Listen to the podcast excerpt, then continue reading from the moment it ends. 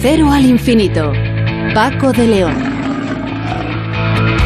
Señoras y señores, eh, bienvenidos a este espacio semanal aquí en Onda Cero, un programa diferente para gente curiosa. Vamos a empezar hoy hablando de un equipo internacional donde participa el Instituto de Tecnología Química porque han sido capaces de desarrollar un nuevo reactor electrificado para obtener hidrógeno de forma más sostenible y eficiente energéticamente. Nos lo va a contar José Manuel Serra, profesor de investigación del CSIC, del CSIC y coautor principal de este trabajo. Hoy Sonsoles Sánchez Reyes nos lleva hasta la cueva de Altamira, una joya de la prehistoria que será protagonista de nuestro paseo semanal por la historia. Y atención porque una simple mutación de un anticuerpo antitumoral permite desarrollar fármacos contra el cáncer más efectivos y menos agresivos para el paciente. Nos hablará de ello Francisco Carzona, que es investigador principal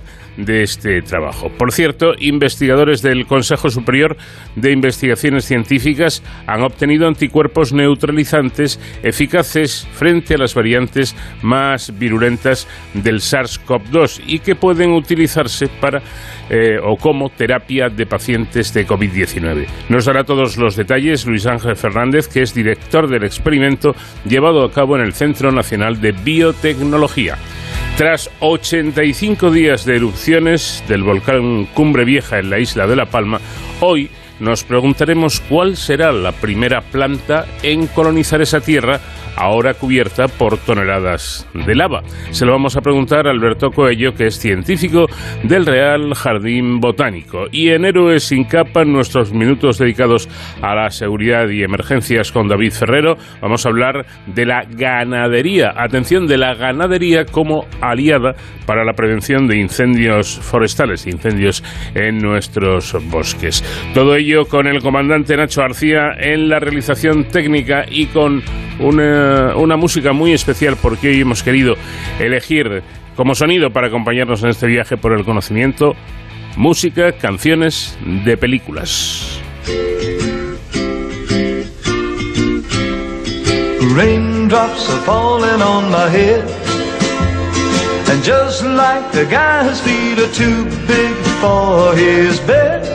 Nothing seems to fit those raindrops are falling on my head and they keep falling.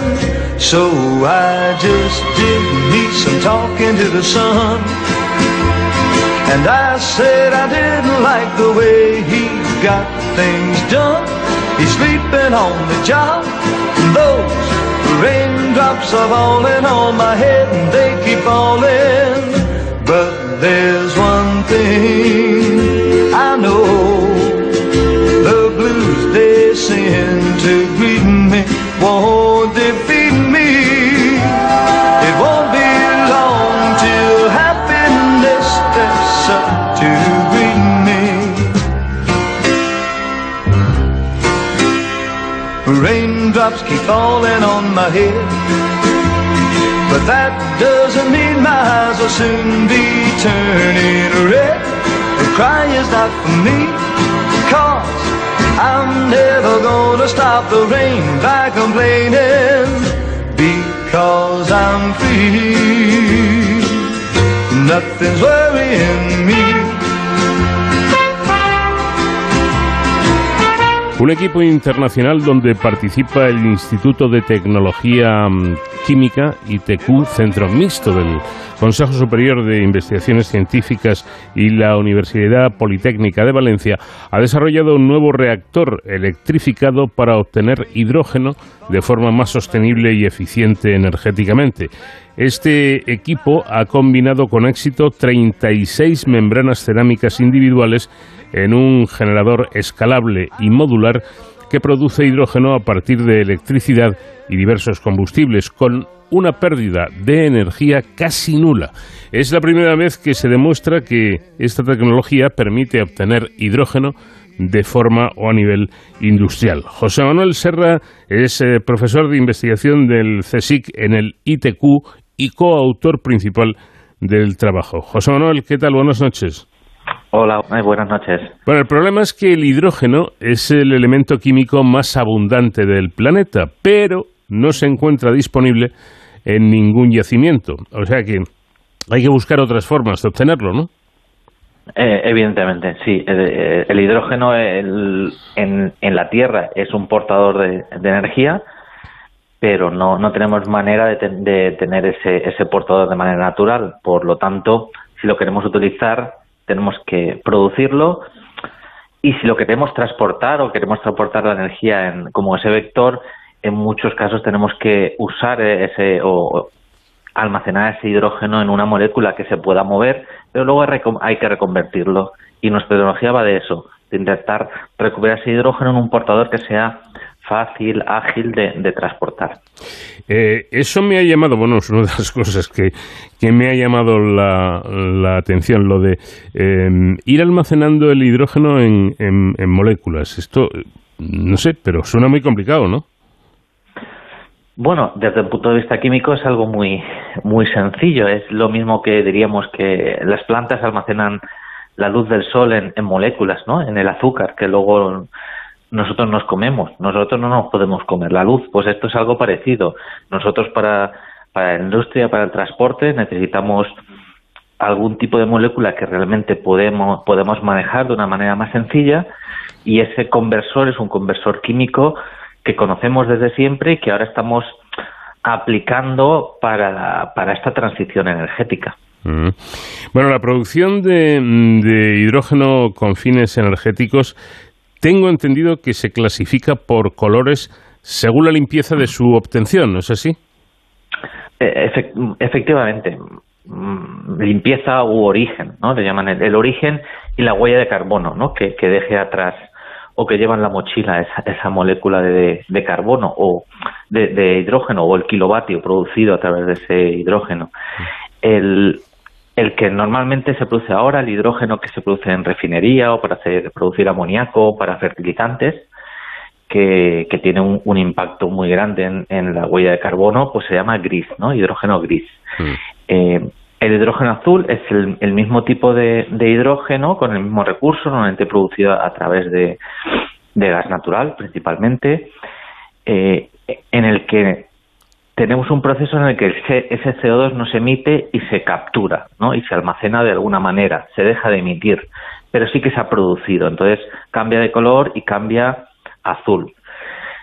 Si por el contrario se produce directamente eh, utilizando eh, recursos 100%, y esa es difícil, el 100% eh, renovables, eh, es verde, ¿no? Y 100% renovable puede ser, pues, hidrógeno eh, a, partir de recursos tipo bioalcohol o recursos naturales, o bien utilizando con electrólisis em, eh, electricidad verde, ¿no? Que venga de eólica o de hidráulica, por mm. ejemplo. Y en esta escala cromática, el hidrógeno obtenido con este sistema, ¿qué color tendría? Bueno, aquí tenemos una variedad de colores, mm. ¿vale? Eh, en primer lugar, lo que en, nuestro sistema, que lo que permite es coger una molécula, un portador, por ejemplo, puede ser metano de gas natural, puede ser biogás de origen natural, o puede ser amoníaco, producido, por ejemplo, por el, electrólisis y, y reacción con nitrógeno, pues nosotros lo descomponemos. Entonces, ese es por un lado una entrada. Y luego tenemos otra segunda entrada que es la electricidad, porque nuestro sistema utiliza electricidad. Del hidrógeno final que se produce, un tercio de su energía viene de la electricidad. Entonces, por ejemplo, si nosotros cogemos eh, gas natural fósil y utilizamos electricidad que no renovable, el color del hidrógeno es azul. Si, es, si utilizo gas natural con un poco de renovable, entonces es azul verdoso. Si, por ejemplo, utilizo todo lo que sea de recursos naturales, por ejemplo, biogás, y lo reformo, eh, lo reformo con electricidad que no es totalmente verde, pues se queda un tono verdoso pero brillante. Pero si todo es renovable, es decir, cojo biogás en, un, recurso que es natural, cojo eh, electricidad renovable, entonces lo que estoy haciendo, produzco hidrógeno con recursos naturales, pero además he dejado de emitir CO2, que ese CO2 había capturado una planta hace poco. de manera que es más que verde y es lo que yo llamaba de alguna manera eh, hidrógeno dorado, ¿vale? Porque nos permite de alguna manera de una manera indirecta ir depurando la atmósfera o, captando CO2 de la atmósfera.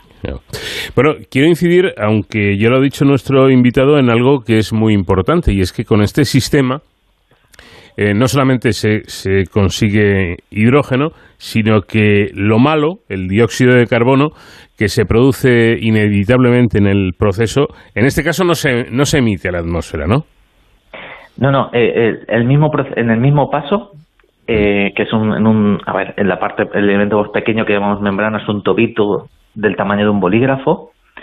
lo que sucede es por dentro se, se transforma la molécula que metemos, el gas natural o un alcohol, a CO2 puro y por el otro lado del boli, diríamos, sale hidrógeno comprimido. De manera que se produce CO2 mm, bastante puro y ya separado, ¿vale?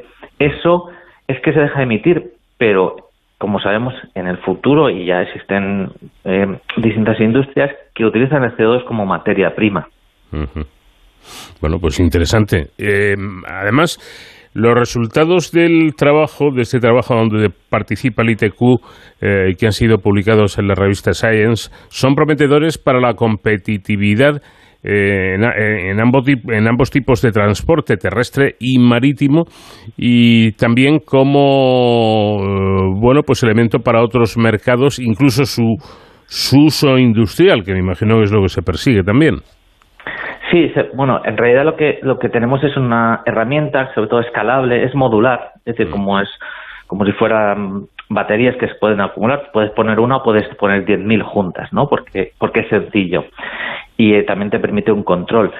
Y luego lo que te permite es eso, por un lado, producir hidrógeno en un sitio centralizado, por ejemplo, en un puerto que llega eh, un barco con amoníaco que pueda venir, esto puede estar en Alemania, por ejemplo, viene un barco de amoníaco de Chile, y tú quieres descomponer el amoníaco en hidrógeno, que esto es algo que se está discutiendo y se está empezando a aplicar eh, ya con, operaciones piloto.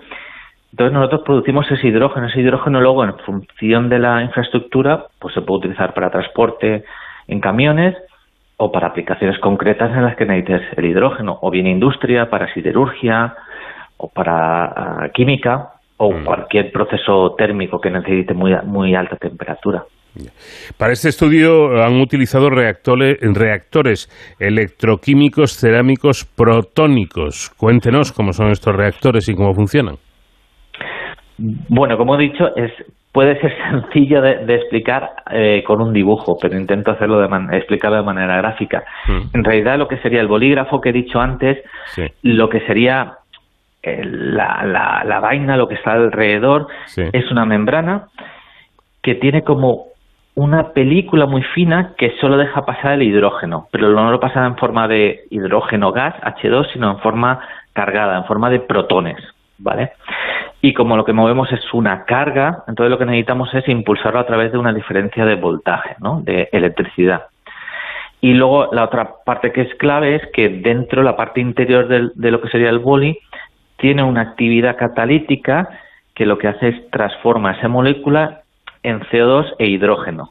Y a lo largo del boli vamos extrayendo el hidrógeno al otro lado del, de la membrana del bolígrafo y también a través de ese voltaje que impulsa los protones hasta se puede comprimir. Mm. Bueno, pues yo creo que ha sido muy gráfico y que eh, esforzándonos un poquito y prestando atención podemos eh, entenderlo sin demasiada dificultad. Otra cosa, el grupo de conversión y almacenamiento de energía del ITQ ha, demostrado que es posible trabajar con este tipo de tecnología a 150 bares de presión. ¿Qué importancia tiene esto? Bueno, eh, lo primero es que era un, un hito eh, científico que queríamos demostrar que este tipo de membranas no era, por decirlo, una anécdota de laboratorio. Y la clave está en que al hacer esa compresión in situ, eh, lo que permitimos es aprovechar em, la energía o el calor que se libera normalmente las compresiones, ¿vale? Cuando dicen, tiene un, un, compresor multi, multietapa o multi-stage, ¿no? Intercooler, ¿no? que lo hemos oído a veces en, en los coches. Pues el, al final, al comprimir un gas, lo que sucede es que se calienta, ¿no? igual que al, al descomprimirlo se enfría, como en un aerosol, cuando no damos antimosquitos o algo así que se enfría. En este caso liberas calor y todo lo que es liberar calor es perder, perder energía y bajar eficiencia. En este caso ese proceso se hace in situ y ese calor se utiliza para llevar a cabo esa reacción de transformación de la molécula en hidrógeno y CO2. De manera que al hacerlo de manera compacta se puede conseguir en una mayor eficiencia. ¿Vale? Es, es básicamente es, es la clave. Y el hidrógeno normalmente requiere de su uso comprimido, ¿vale? Siempre se almacena y se trasiega y se transporta de manera comprimida.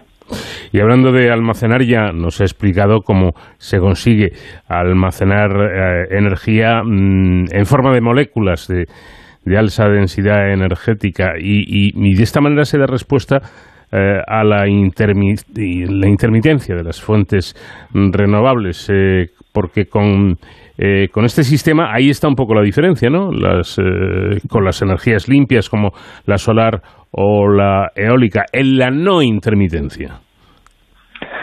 Sí, bueno, en, este caso nuestro sistema lo que intenta es em, mm, hacer una, una transformación de, moléculas en las que se ha almacenado, el hecho de poder almacenar el sol y el viento en una molécula te hace luego poder equilibrar el sistema, poder transportarlo, poder usar esa energía un año después, ¿vale? No, a diferencia de baterías, otro tipo de sistemas que tienen su, aplicación, evidentemente. Eh, pero nuestro sistema lo que hace es te libera de esa dependencia, de esa volatilidad que se llama de, de las renovables y te, en distintos procesos eh, prácticamente industriales, pues te da esa flexibilidad de poder trabajar quitándote esa variable de intermitencia o volatilidad. Bueno, con otra, otra cuestión, yo creo que merece la pena destacar, es que cuando la energía se transforma, hay inevitablemente una pérdida de esa energía. Con este estudio, ustedes proponen un resultado en el que se consigue hidrógeno con una pérdida de energía prácticamente nula. Sí, eh, la clave es eh, el concepto que, se llama eh, intensificación de procesos, que es que es hacer el proceso que tenga distintas etapas a la vez. Esto hace que el proceso en general sea más difícil y el desarrollo cueste más tiempo y más dinero, pero al final lo que consigues es aumentar la eficiencia, tanto la eficiencia energética como la eficiencia eh, a nivel atómico, de uso eficiente de, los recursos, eh, en este caso las moléculas de entrada, los productos de entrada. Mm. ¿Por qué? porque eh, eh, la eficiencia energética se alcanza porque estamos, como he dicho, usando calores residuales que normalmente se tiene que disipar, es decir, para quitar el calor tengo que usar energía adicional para enfriar. En este caso no, es como equilibrado, autoequilibrado eh, de una manera energética. Así se alcanzan eso, eficiencias energéticas nominales del 90%, que es muy alto respecto a otras tecnologías. Bueno, para terminar, y aunque sea muy brevemente, porque mm, no disponemos de mucho más tiempo, pero eh, el siguiente paso en el programa de desarrollo es instalar un prototipo de generador de hidrógeno independiente en el campus de la sede de Saudí Aramco en Arabia Saudí. ¿Para cuándo será eso? Bueno, eh, en este sentido, esto ya está teniendo lugar y mm. ya tengo tengo claro o me, han dicho entendido que, que lo están eh, arrancando el, el, equipo es decir el equipo ya está construido está está arrancando el funcionamiento. Es una prueba de campo en una petrolera. Eh, entonces bueno si si va adelante entonces parece que, que, que la, una de las empresas que está detrás sí que quiere impulsar el desarrollo de estos equipos ya a escala bastante más grande. Y, y quería eh, en este caso decir que, este proyecto es un ejemplo de lo que se llama innovación abierta, Open Innovation, en el que la mayoría de, petroleras o empresas de energía a nivel global, no quiero decir nombre, pero son las grandes petroleras que todos conocemos, han, han participado poniendo fondos de manera que han impulsado de una manera abierta el conocimiento, la madurez de esta tecnología y luego ya en el futuro cada empresa evidentemente lo utilizará de una manera privada o propietaria para lo que quiera, pero de momento, como se refleja en un artículo que hemos publicado, eh, de manera abierta, pues se ha impulsado de una manera, a ver, no diría altruista, pero por el bien de todos, eh, eh, alcanzar madurez en esta tecnología. Pues José Manuel Serra, profesor de investigación del CSIC en el ITQ y coautor principal del trabajo. Muchísimas gracias por habernos atendido. Muchísimas gracias a vosotros. Un saludo.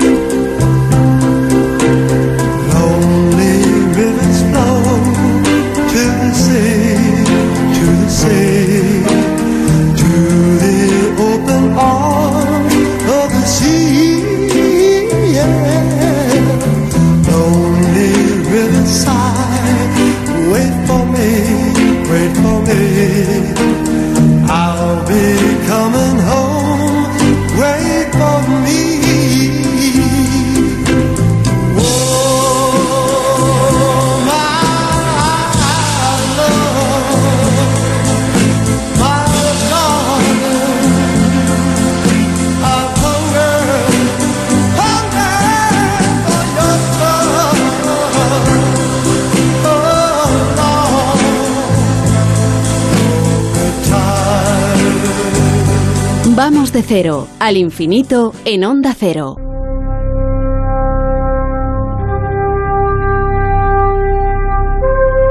Conocer nuestros orígenes resulta fundamental para entender la aventura del ser humano.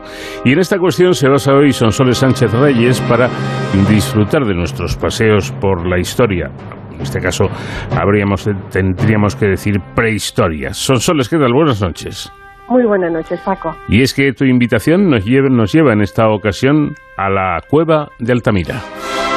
Sí, porque el descubrimiento de la cueva de Altamira, máximo exponente mundial del arte rupestre paleolítico, a dos kilómetros del municipio cántabro de Santillana del Mar, dio un vuelco al conocimiento que se tenía hasta finales del siglo XIX del hombre prehistórico, de considerarse salvaje e incapaz de creación artística, pasó a verse como un ser con sensibilidad y técnica. La cueva de Altamira fue descubierta en 1868 por el tejero asturiano Modesto Cubillas en el término de Vispieres, llamándose Cueva de Juan Mortero y después de Altamira por un prado en sus inmediaciones. Un día de casa, Cubillas liberó a su perro, atrapado entre las grietas de unas rocas cuando perseguía una presa, y halló una pequeña abertura de entrada a la cueva, excavada en roca natural. Sus vecinos creyeron que era una más entre cientos de grutas en ese terreno kárstico. Cubillas se lo comunicó a Marcelino Sanz de Sautuola Pedrueca, 1831-1888, un rico propietario local de una familia de la alta sociedad cántabra, cuyo padre fue alcalde de Santander y que sería bisabuelo de Emilio Botín, presidente del Banco Santander. Sautuola, aficionado a la paleontología y con amplia formación en ciencias naturales e historia, no la visitó hasta 1875 o 1876, acompañado por Cubillas. Allí reconoció signos abstractos a los que no dio importancia por no considerarlos obra humana. En la Exposición Universal de París de 1878, Sautuola vio objetos prehistóricos encontrados en cuevas del sur de Francia. Regresó a España con perspectiva renovada. El 24 de septiembre de 1879 fue por segunda vez a la cueva, acompañado por su hija María Justina Sanz de Sautuola Escalante, de 8 años de edad. Pretendía excavar la entrada para hallar restos de huesos y sílex como los de la Exposición Universal.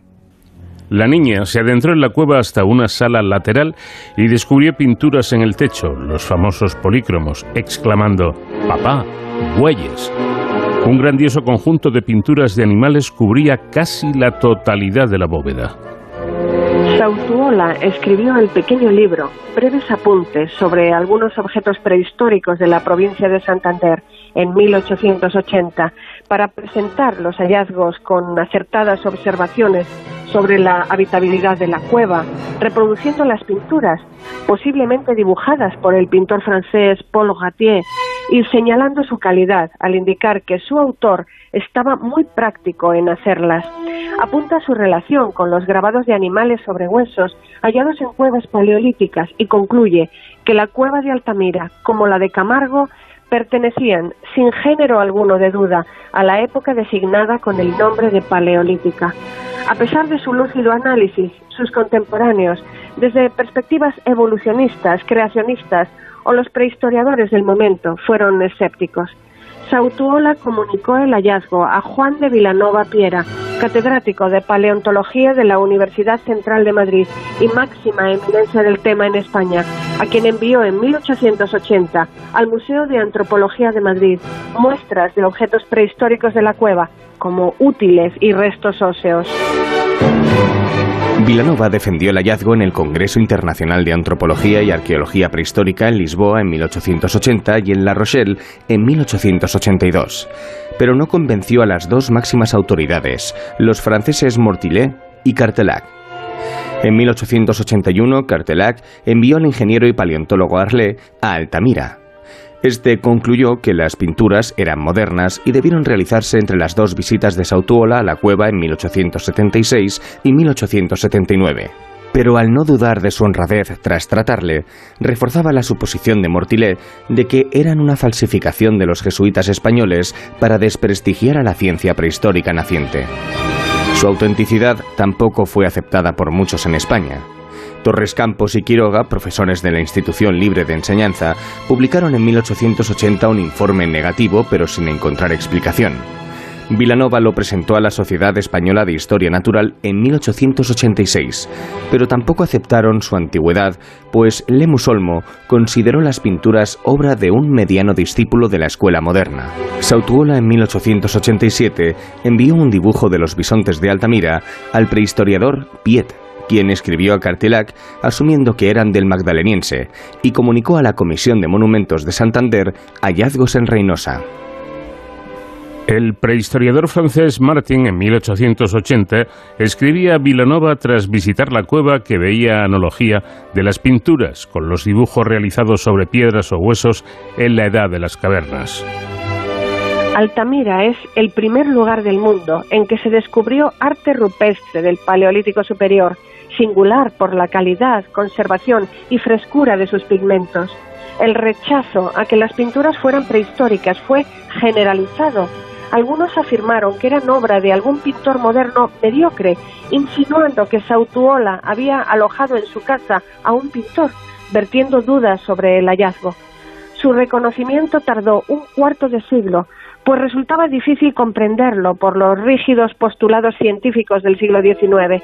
Nadie podía negar que Altamira era un yacimiento prehistórico por los materiales descubiertos, pero la autenticidad de las pinturas no la aceptaban, pues suponía que el hombre prehistórico tenía un alto desarrollo artístico y espiritual, lo que contradecía las tesis evolucionistas de los prehistoriadores de la época. Era el contexto histórico de controversia entre ciencia y religión, evolución y creación. de las dos décadas finales del siglo XIX. Para Sautuola y Vilanova, los humanos primitivos fueron creados por Dios con capacidad estética y habilidad para componer obras como las de Altamira. Rechazaban el darwinismo, el paso de la humanidad por estadios evolutivos hasta alcanzar un umbral de inteligencia para realizar pinturas rupestres.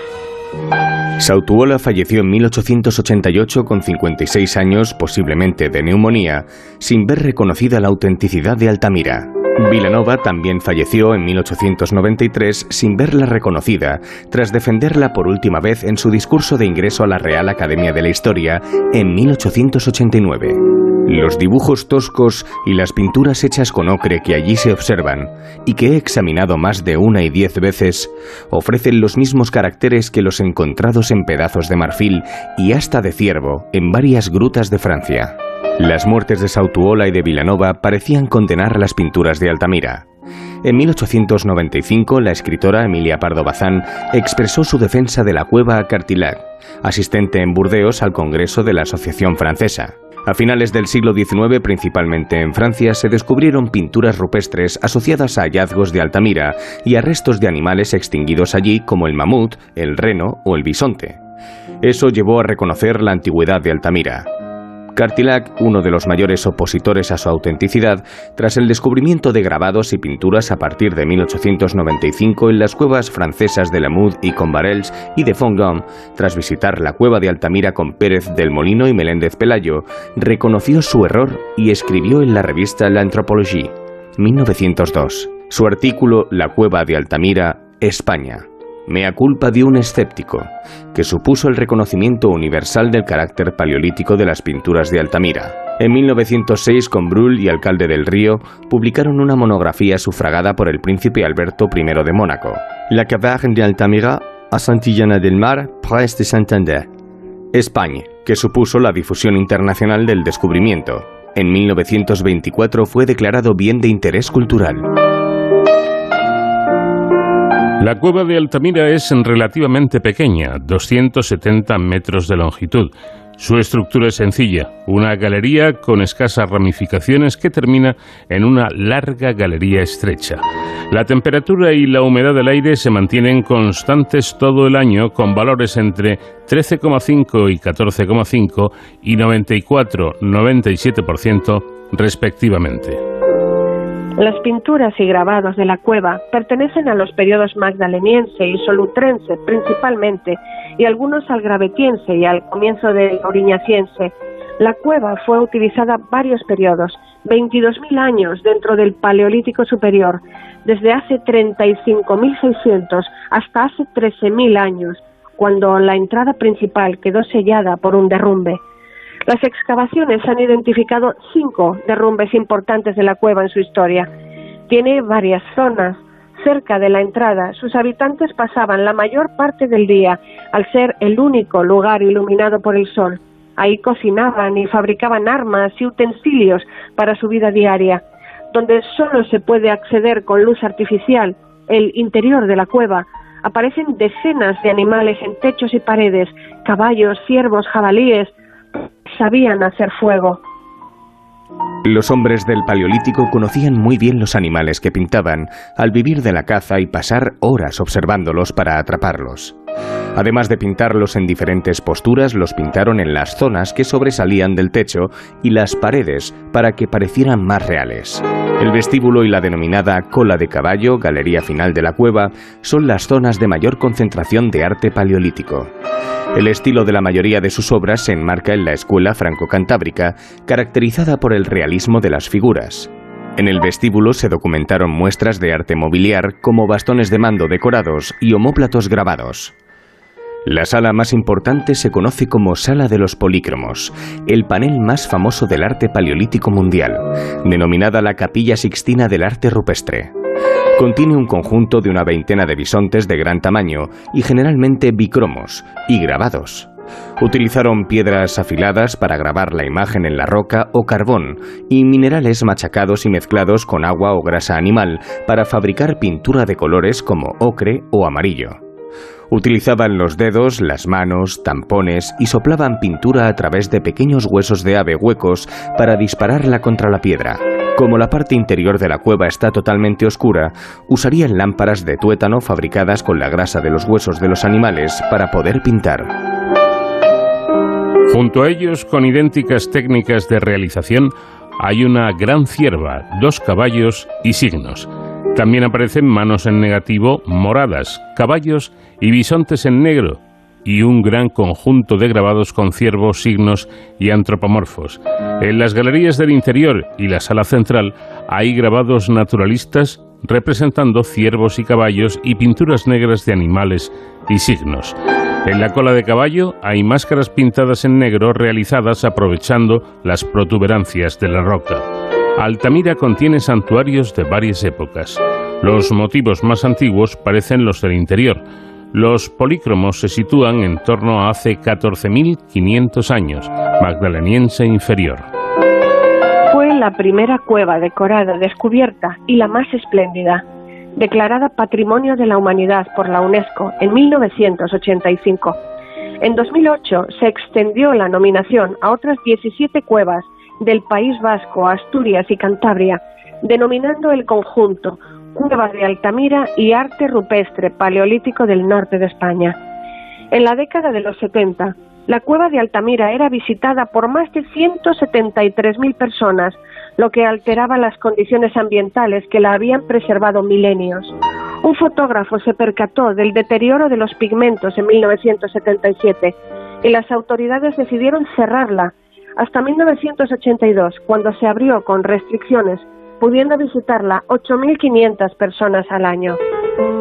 En 2002 se terminó una réplica exacta de la cueva de Altamira, denominada Neocueva, utilizando los mismos elementos para pintar que los antiguos habitantes. Actualmente, más de 250.000 personas al año visitan la Neocueva. El estudio de la composición de la roca en la década de 1970 permitió realizar las réplicas del Museo Arqueológico Nacional en Madrid y el Deutsches Museum de Múnich. La cueva original tiene las visitas limitadas por el patronato del museo.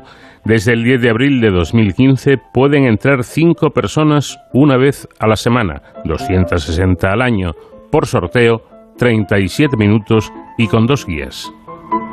Sautuola, como tantos adelantados a su tiempo, murió sin ver reconocido su descubrimiento.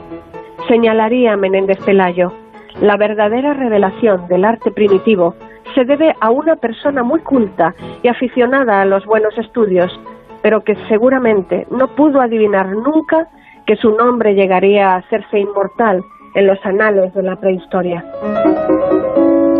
Pues ahí está la historia de este lugar fascinante que es la cueva de Altamira, como hemos dicho, máximo exponente mundial del arte rupestre paleolítico. Gracias como siempre, Sonsoles, y hasta la próxima semana. Gracias a vosotros, un abrazo y hasta la próxima semana. De cero al infinito.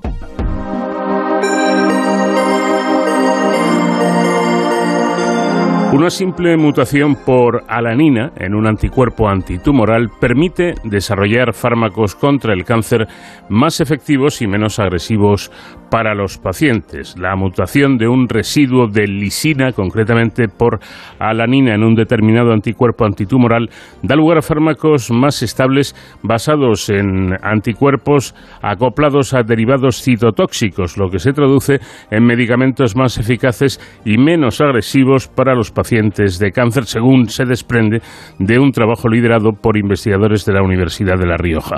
El uso terapéutico de anticuerpos se ha extendido en los últimos años particularmente en el tratamiento del cáncer. En concreto, se ha producido un gran desarrollo de anticuerpos acoplados a fármacos citotóxicos, dando lugar a las llamadas ADCs. Francisco Carzona es investigador principal de este trabajo. Francisco, ¿qué tal? Buenas noches. Hola, buenas noches. Bueno, dicen ustedes que el funcionamiento de estos sistemas es a priori sencillo. Claro, yo no sé si fiarme mucho de lo que es para un investigador sencillo, ¿verdad? Pero vamos, vamos a intentar entenderlo. Cuéntenos. Bueno, pues básicamente eh, de lo que se trata, hoy en día una de las terapias más, eh, digamos, modernas para tratar los tumores consiste en la utilización de un anticuerpo eh, que lleva unido, que lleva de su mano, de un antitumoral. Entonces, el anticuerpo va de forma selectiva al tumor y una vez que llega al tumor libera el fármaco. De esta forma, pues evitaríamos pues efectos secundarios de la quimioterapia clásica. Eso sería a grandes rasgos cómo funciona este tipo de, compuestos. ¿Podríamos decir que los ADCs actúan como eh, los caballos de Troya? Efectivamente, la idea es que el, anticuerpo lleva enmascarado de alguna forma el fármaco y una vez que está en el tumor, este eh, anticuerpo rompe eh, una parte importante que se denomina conector y se liberaría el fármaco. Por ello, la forma de actuar es, sí, tipo caballo de Troya. Es como que va el anticuerpo, o, perdón, va el, el fármaco enmascarado en el anticuerpo. Eh, bueno, ustedes explican que es importante que los ADCs permanezcan intactos en el torrente sanguíneo y liberen el fármaco exclusivamente cuando el anticuerpo llega a la célula tumoral para lograr la máxima eficacia y, la mínima toxicidad, si es posible. Pero la pregunta que le hago es, ¿cómo detectan, cómo saben que están en células tumorales? Bueno, eso eh, previamente, digamos, a aplicar el, fármaco se hacen estudios in vitro pues para ver si, por ejemplo, se ensaya el ADC, ¿no? Eh, con, eh, con proteínas que se encuentran eh, en el torrente sanguíneo. Entonces, hacemos estudios a nivel de resonancia magnética y otras técnicas y ahí vemos, digamos, la estabilidad del ADC, ¿no? del conjugado entre anticuerpo con el fármaco, estabilidad pues a pasadas determinadas horas, a una hora, a 12 horas, a 24 horas. En teoría, los compuestos deben ser estables pues al menos 6, 8 horas ¿no? porque se supone que en ese tiempo han alcanzado ya las células tumorales. También depende, lógicamente, del tipo de tumor, de cómo se suministre, etcétera. Claro, de ahí que, el desarrollo de estos ADCs eficaces requiere efectivamente el estudio de los factores que pueden alterar la, la estabilidad de estos o, de los fármacos unidos, claro. Claro, esto es, a ver, es fundamental, digamos, que eh, el fármaco llegue intacto hasta el tumor, porque claro, si imaginemos que tengamos una, eh, un ADC que no es estable, entonces el, fármaco se liberaría mucho antes o antes de llegar al tumor, con lo cual seguiríamos teniendo pues efectos secundarios muy importantes, tipo como una quimioterapia convencional. Entonces la idea es, llevamos al, al, al fármaco unido al tumor mediante un conector, que es una pieza clave, y una vez llegado al tumor y debido a las propiedades químicas de este, el, conector se rompe y se libera el fármaco. bueno, sería la forma de actuar. De actuar, efectivamente. Y si no me equivoco, lo que mm, estudian en este artículo es cómo influye precisamente el sitio al que se une el fármaco con el anticuerpo en esa estabilidad de la que hablábamos. Eso es. Eh, en concreto estamos utilizando un anticuerpo que se denomina trastuzumab, que es uno de los anticuerpos que se utiliza hoy en día para tratar el cáncer de mama más agresivo, cáncer de mama metastásico. Mm. Entonces, lo que hemos observado es que, eh, digamos, este anticuerpo está bastante bien estudiado y siempre el, fármaco se une en el mismo sitio. Pero hemos eh, detectado que hay un aminoácido, en concreto es una lisina, que puede alterar las propiedades químicas y, por tanto, la estabilidad de este conector. De hecho, esto lo hemos hecho a nivel, digamos, atómico, es decir, mediante modelos computacionales. Y una vez que se ha visto, pues se ha ensayado en el laboratorio y hemos visto, por ejemplo, que el cambio o la mutación de esta lisina por otros aminoácidos, por ejemplo, como una lanina, puede estabilizar considerablemente el fármaco, perdón, el, el conector, con lo cual a su vez pues mejoraría la estabilidad del sistema en su conjunto del ADC y por lo tanto pues sería un fármaco más efectivo, más eficaz. Yo creo que lo he explicado mm, perfectamente, pero por, por subrayar un poco más, em, yo lo, que estoy entendiendo es que lo que han demostrado ustedes es que eh, un residuo de, lisina, ese aminoácido del anticuerpo que está próximo al fármaco, puede jugar un, factor decisivo en la estabilidad del, del conector anticuerpo citotóxico. Eso es, eso es, efectivamente. O sea, lo que Digamos, esta lisina es un aminoácido cargado positivamente, ¿no? Entonces sí que tiene eh, la capacidad de interaccionar con el conector y en función de su naturaleza química, este conector, los conectores típicos, por ejemplo, que se utilizan, pues podrían eh, destruirse antes de llegar al tumor. Entonces, digamos que el avance consiste en que hemos detectado a nivel atómico, a nivel, a nivel atómico, qué aminoácido es el que influye, que es esta lisina, en concreto es la lisina 207, y su modificación por otros aminoácidos da lugar a sistemas más estables. Entonces, esto, sin duda, yo creo que puede contribuir al desarrollo de nuevos ADCs pues, más estables y, por lo tanto, más eficaces. Efectivamente, la sustitución de salicina por otro aminoácido, como en este caso es la, alanina, ¿no? Da lugar a esos sistemas que son más estables. Eso es.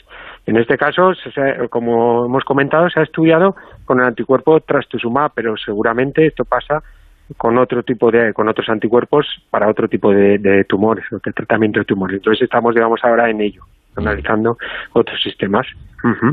¿Con qué con qué anticuerpos se ha realizado el estudio? En este caso, con el anticuerpo trastuzumab. y, un derivado de eh, el citotóxico es un derivado de duocarmicina, que es una molécula muy tóxica, digamos, que destruye no solamente las células tumorales, sino células normales. Por ello, o, sanas. Por ello es muy importante que efectivamente eh, este citotóxico no se suelte del anticuerpo hasta que no llega eh, al tumor. De ahí la importancia. Este trabajo, si no me equivoco, es el resultado de un proyecto e-, europeo liderado por usted y en el que participan diferentes entidades, ¿no? Sí, pues participamos eh, hasta 11 universidades y tres empresas farmacéuticas, entre ellas estaba, por ejemplo, eh, Farmamar, también hemos colaborado con AstraZeneca, en concreto en este, eh, en este proyecto para que nos suministraban el, anticuerpo, el, trastuzumab.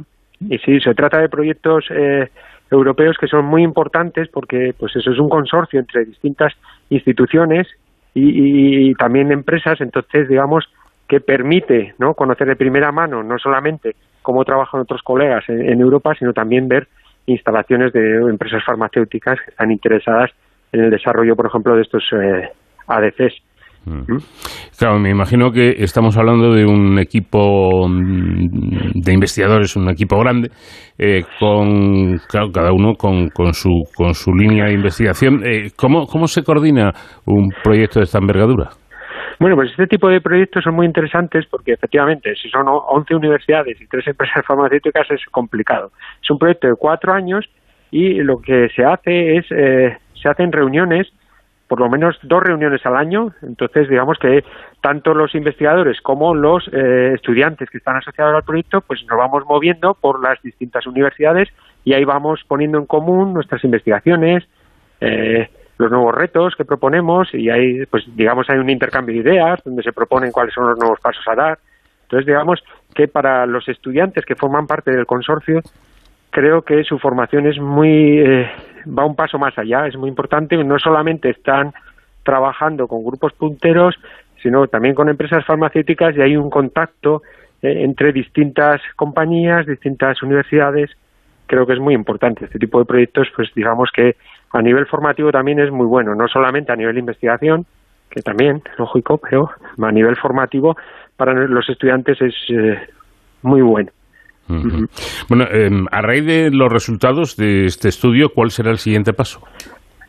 Claro, pues el siguiente paso que queremos eh, dar es intentar extrapolar estos resultados a otro tipo de anticuerpos, ¿eh? que sean específicos, pues en lugar del cáncer de mama, pues eh, por ejemplo, pues cáncer de colon o cáncer de, por ejemplo, de pulmón, etcétera. Eso sería un poco la idea. E incluso mejorar utilizando eh, pues estas estrategias de mutaciones, ¿no? de cambiar un residuo por otro, pues intentar mejorar eh, este tipo de, de, fármacos. Y otra idea que también tenemos en mente y que estamos llevando a cabo es eh, no solamente tener el, anticuerpo que lleva unido el fármaco, sino que lo que lleve unido sea lo que se denomina un prefármaco. Es decir, que el fármaco realmente se origine lo que se denomina in situ, ¿no? una vez llegado al tumor. Entonces es como una vuelta de tuerca más a, todo este proceso. Proceso interesante y el que seguiremos con atención aquí en, en, este programa. Francisco Carzona, investigador principal de este trabajo, muchísimas gracias por habernos atendido y muy buenas noches. Eh, gracias a vosotros por, por el interés en el trabajo y por el interés en la ciencia. Buenas noches.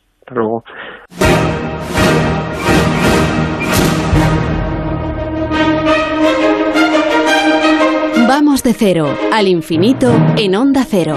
Paco de León.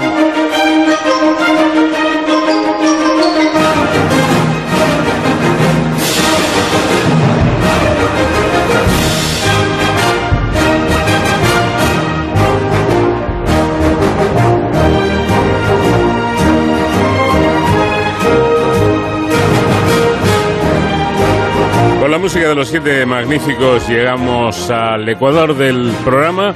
Ahora tiempo para la información, noticias en Onda Cero y de inmediato seguiremos aquí en De Cero al Infinito.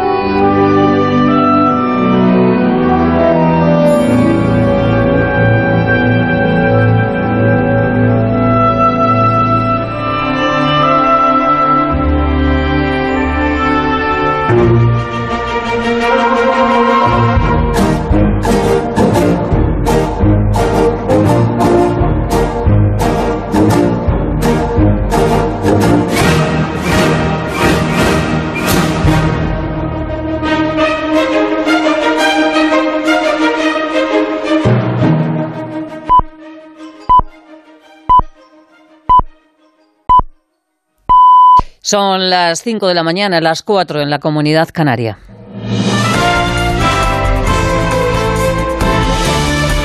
Noticias en Onda Cero.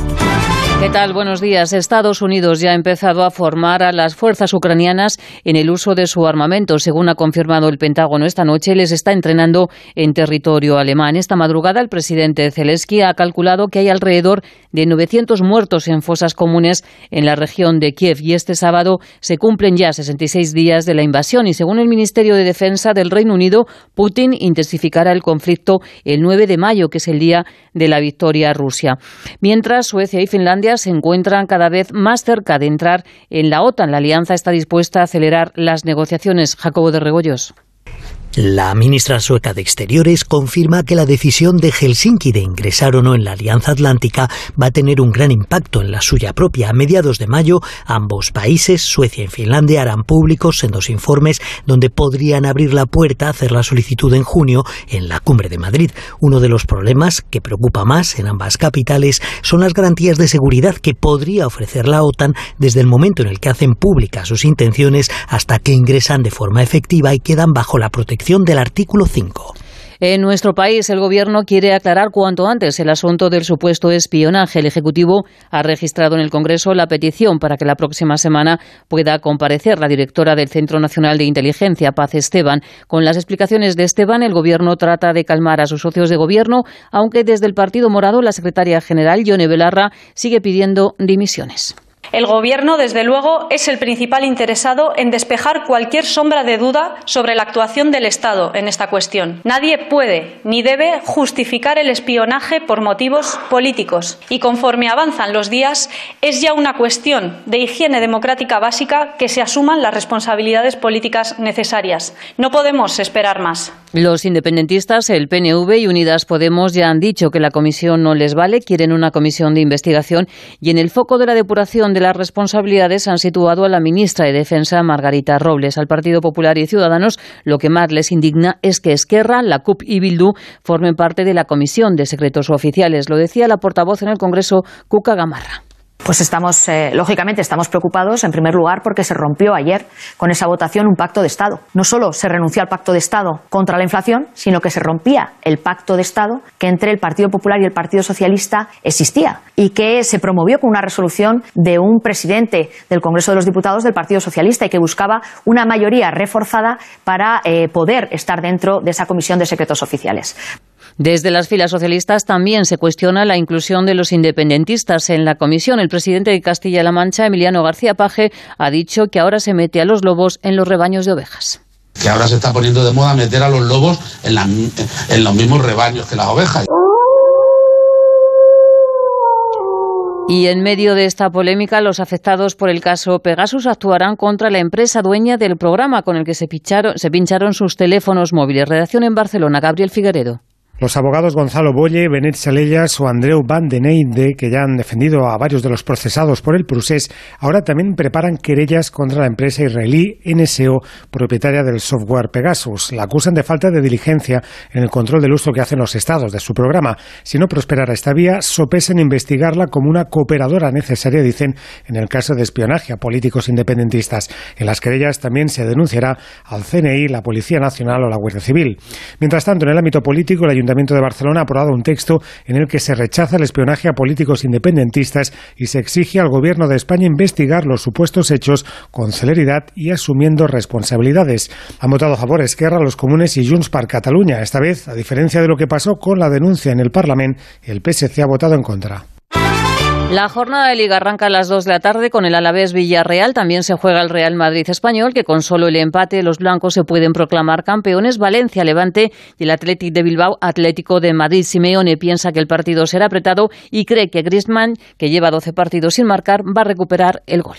No tengo ninguna duda que saldrá de esta situación en cuál se encuentra. ¿Por qué? Porque es Griezmann, porque es uno de los mejores jugadores del mundo y evidentemente lo que necesita es volver al gol que le dará confianza y a partir de eso seguramente nos encontraremos con, con el futbolista que siempre eh, nos tuvo habituados en, en, años anteriores. Nueva cita con la información cuando sean las 6 de la mañana y todas las noticias las vamos actualizando en nuestra página web ondacero.es. Síguenos por internet en ondacero.es.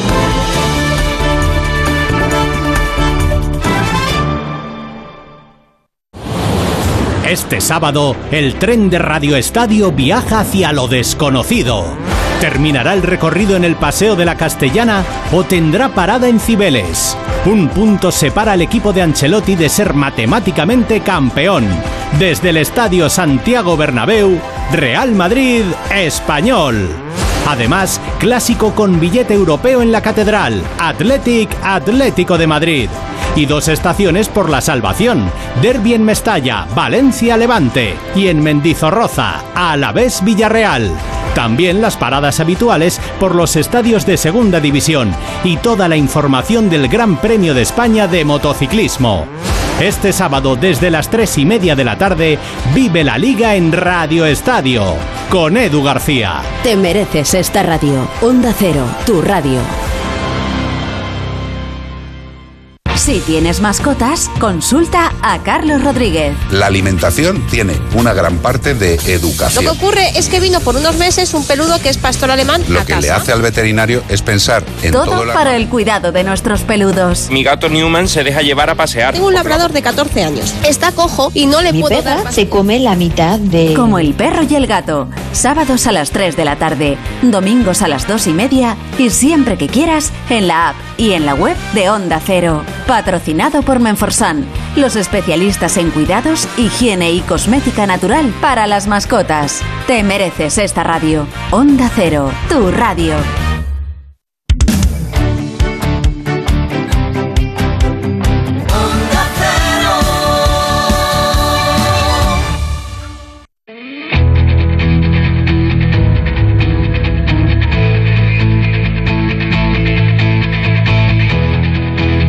En Onda Cero, de cero al infinito. Paco de León. Abrimos aquí nuestra segunda etapa del programa, segunda hora en esta cita semanal que mantenemos eh, cada siete días en Onda Cero, en De Cero al Infinito. Vamos a empezar hablando de un grupo de investigadores del CSIC que ha obtenido anticuerpos neutralizantes eficaces frente a las variantes más virulentas del SARS-CoV-2 y que pueden utilizarse también como terapia en pacientes de COVID-19. Nos dará todos los detalles Luis Ángel Fernández, que es director del experimento llevado a cabo en el Centro Nacional de Biotecnología. Y atención porque tras 85 días de erupciones del volcán Cumbre Vieja en la isla de La Palma, hoy nos preguntamos cuál será la primera planta en colonizar esta tierra ahora cubierta por toneladas de lava cuál será esa planta y cuándo aproximadamente será esto. Se lo vamos a preguntar a Alberto Coello, científico del Real Jardín Botánico. Y ya en tiempo de Héroes sin capa, para hablar de seguridad y emergencias con David Ferrero, nos vamos a centrar en la ganadería en esta ocasión, pero ojo, la ganadería como aliada para un grave problema en nuestro país, bueno, en nuestro país y en, en el mundo, ¿no? Los incendios forestales. Bueno, pues la ganadería puede ser eh, una aliada de este problema y puede servir para prevenir estos incendios forestales tan devastadores. Y también seguiremos disfrutando de la selección de músicas de película que hemos eh, realizado para esta semana. Ahí está.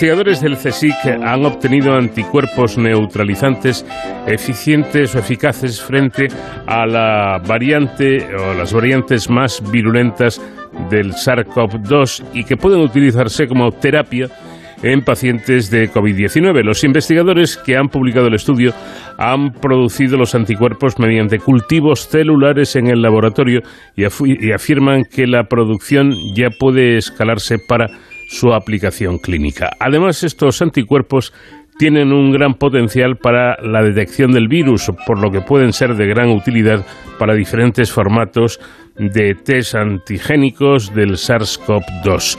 El CSIC ha patentado esta tecnología y busca empresas interesadas en llevar estos anticuerpos al mercado. Los investigadores del Centro Nacional de Biotecnología, dirigidos por Luis Ángel Fernández y José María Casanovas, seleccionaron los nanoanticuerpos que mejor se unían a la región de la proteína viral S o spike de esta enfermedad del SARS-CoV-2 y que bloqueaban la entrada del virus en las células. Luis Ángel Fernández, ¿qué tal? Buenas noches. Hola, buenas noches. Vamos a empezar por el principio. Los resultados in vitro que desvelaron. Bueno, pues eh, lo primero que se realizó fue de eh, generar una especie de colección de anticuerpos que derivan de, de, fragmentos pequeños, que estos anticuerpos en concreto derivan de, de, de dromedarios. Inicialmente y se clonan en, en, en el laboratorio en, en, bacterias y se hacen una selección frente in vitro pues simplemente de clones o de anticuerpos que son capaces de unir el, la proteína viral, ¿no? Y eh, inmediatamente después, pues ya se empiezan a, a producir fusionados, eh, unidos, digamos, a otros a otras regiones para mimetizar ya el anticuerpo humano y eh, se hacen ensayos in vitro para ver la, eh, la parada de la infección del virus y esto eh, es lo que primero se, se observó. ¿Y los primeros resultados in vivo? Los primeros resultados in vivo, lo que una vez que habíamos pasado ya identificado pues eh, clones de alta afinidad, o sea, anticuerpos de altísima afinidad, teníamos también esos resultados de buenos de neutralización en, cultivos eh, celulares in vitro, pues después los eh, resultados sobre ratones eh, modificados para, y infectados con, con el SARS-CoV-2 lo que revelaron fue que eh, protegían completamente del desarrollo de los síntomas más graves de SARS-CoV-2 y de la muerte eh, a los animales, mientras que los eh, que estaban tratados con, digamos, con, con grupos control, pues eh, todos ellos fallecían por la dosis que se había administrado de, del SARS-CoV-2. Uh -huh. ¿A qué tipo de, de pacientes podrían administrarse eh, estos anticuerpos? Uh -huh. Bueno, cuando estábamos en desarrollo de ellos, pues en principio era, podían ser administrados a cualquier persona que fuese susceptible, que estuviese desarrollando una patología más grave de SARS-CoV-2, que como se sabe, pues no son todos. A día de hoy, dado el grado de vacunación, por ejemplo, en nuestro país tan elevado ¿no? y tan, tan, tan bueno de, con las vacunas, eh, el, el, la población, digamos, diana, sería aquellas personas que por razones eh, pues genéticas inmunológicas la vacuna no ha generado una suficiente protección o bien porque eh, tienen algún tipo de inmunodeficiencia o bien personas que están siendo tratadas, por ejemplo, con tratamientos oncológicos, con quimioterapia y su sistema inmunitario también está debilitado y por lo tanto no han respondido tan bien a las vacunas. También incluso pues personas de mayor edad que, tampoco su sistema inmunitario mmm, pues haya generado una protección suficiente y desarrollen, empiecen a desarrollar un, una sintomatología pues más eh, grave de, la COVID y por lo tanto mmm, pues sería una especie de, de refuerzo eh, pasivo porque sería una, una administración que lo que haría sería proteger a estas a estas personas para que no, no continuara la, la evolución de, de la infección hacia hacia eh, digamos, síntomas más graves o incluso el fallecimiento, claro. Bueno, lo bueno que tiene, una de las cosas buenas que tiene eh, dirigir y presentar este programa es que yo aprendo mucho. Y preparando esta entrevista me he enterado de algo curioso, y es que los camélidos, es decir, dromedarios, llamas, alpacas, eh, etcétera, producen un tipo de anticuerpos capaces de reconocer el antígeno con una sola cadena de proteína en lugar de, de dos como en el resto de especies animales. Supongo que esta eh, fue la razón por la que eligieron a un dromedario. Claro, yo cuando lo leí al principio digo, ¿qué pintan aquí los dromedarios? Pues uh -huh. esta es la explicación, ¿no? Bueno, esta, esta es, esa, es, esa es parte de la explicación. Además de esa característica, como correctamente lo, lo ha comentado, el, el, el, la secuencia de ese tipo de anticuerpos, además, es muy parecida a la secuencia de los anticuerpos humanos, mm. de forma que este, este tipo de, de, animales tienen anticuerpos que son muy muy similares en esa región a las secuencias humanas y por lo tanto eh, cuando se utilizan eh, ese, esa región pues lo que evitamos es una respuesta de rechazo frente a, a, lo que sería la molécula por ser un agente externo cuando se pudiese administrar. Aún así nosotros eh, posteriormente en el laboratorio además eh, hacemos determinados cambios para que todavía se parezca más a la secuencia humana y por eso eh, hablamos de anticuerpos humanizados, ¿eh? mm. además.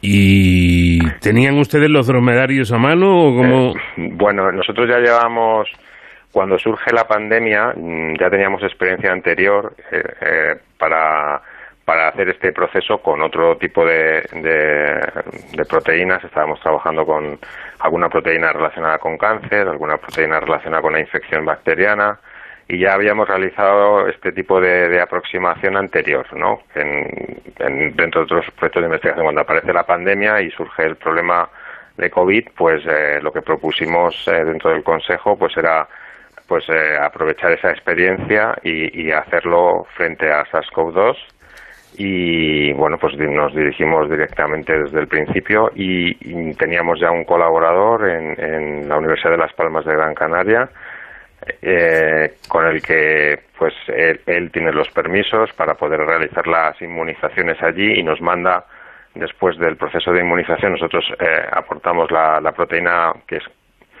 que, es la que se va con lo que se va a inmunizar, que es como vacunar al animal, digamos, con, con una parte del virus, una proteína recombinante y, y, una pequeña muestra de sangre tomada del animal después de ese proceso, pues desde ahí es donde nosotros mm, aislamos, digamos, los genes que producen los anticuerpos desde los linfocitos que están en, esa muestra de sangre, ¿no?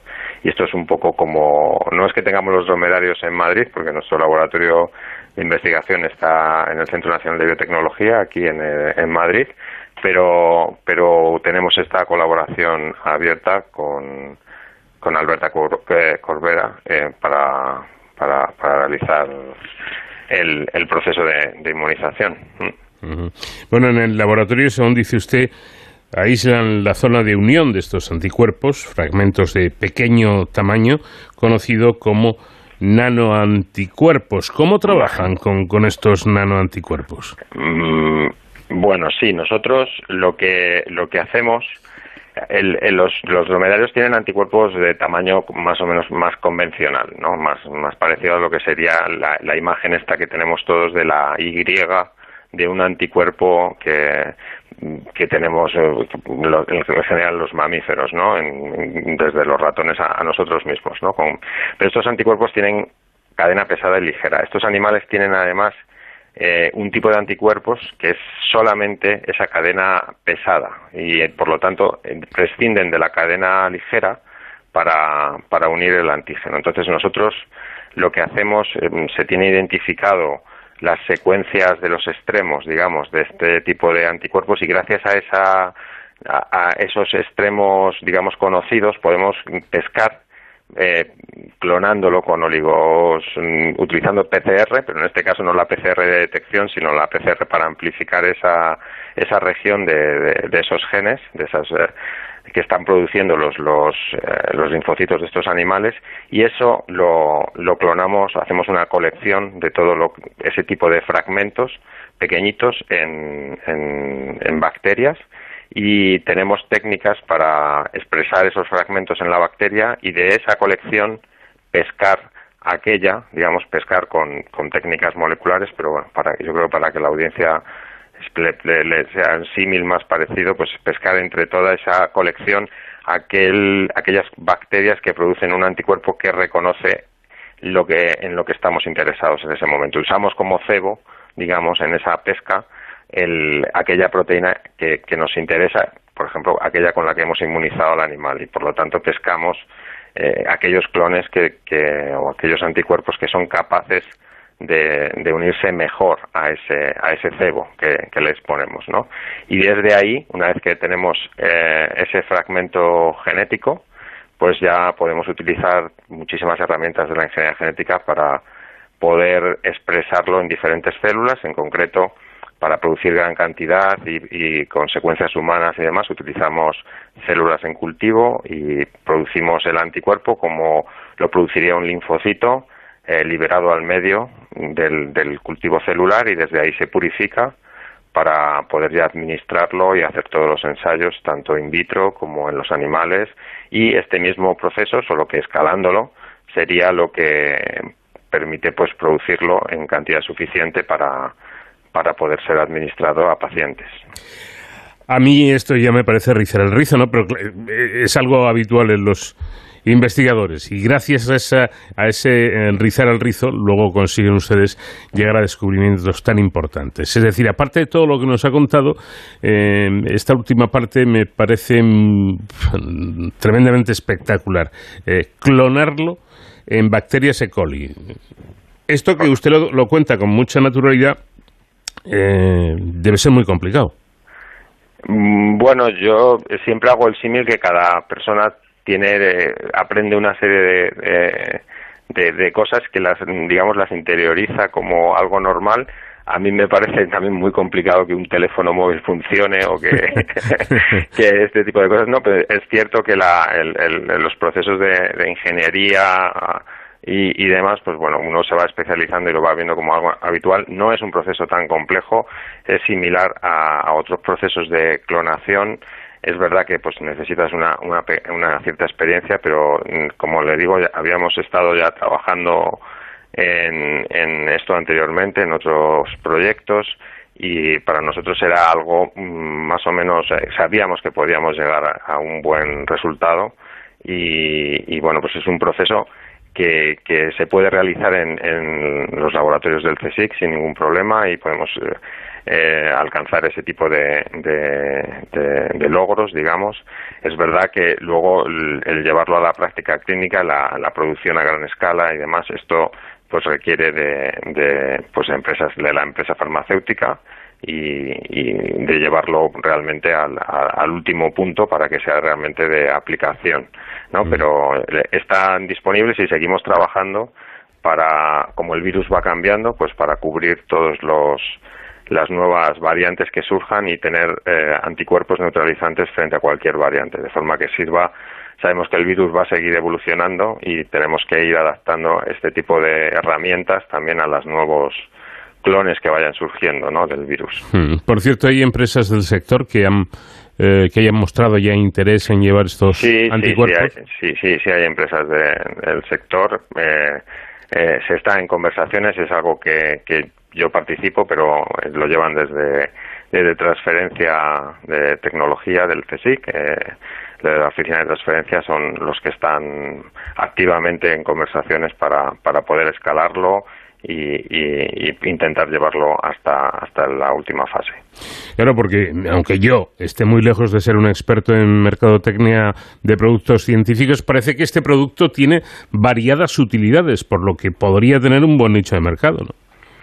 Sí, eh, originalmente, eh, vamos, nosotros, nuestra idea es que fuese una herramienta terapéutica y para eso se ha desarrollado y con esa finalidad, por eso son anticuerpos que se pueden administrar en humanos por secuencias. Hay mm, mm, casos anteriores de este tipo de, fragmentos eh, administrados y nosotros los los hemos lo hemos mantenido toda la humanización y demás para que esto sea pueda ser administrable y claro, esa es como la principal aplicación, pero como ha mencionado también en la introducción, pues eh, eh, tienen una alta afinidad por, por determinada, por esta proteína del virus y por lo tanto para, para algunas aplicaciones relacionadas con el diagnóstico también estamos colaborando con otros eh, grupos para poder aplicarlos a la detección de muy de cantidades directamente de, muestras de virus y en, cantidades muy pequeñas, ¿no? para muestras de, diagnóstico de pues básicamente lo que se llaman los test de detección de virus eh, rápidos, ¿no? Que pudieran emplearse no solamente los que hay en farmacia con papel y tal, sino algunos un poco más sofisticados utilizan, para que puedan utilizarse en un ambiente hospitalario que nos permita incluso distinguir algunas variantes del virus, no solamente si la persona está infectada, sino saber qué variante es. Pues Luis Ángel Fernández, investigador del Centro Nacional de Biotecnología y codirector de este, de este trabajo, de este estudio. Muchísimas gracias por habernos atendido y mucha suerte. Muchísimas gracias a ustedes por la posibilidad de, difundir un poco los resultados al público en general. Muchísimas gracias por el programa.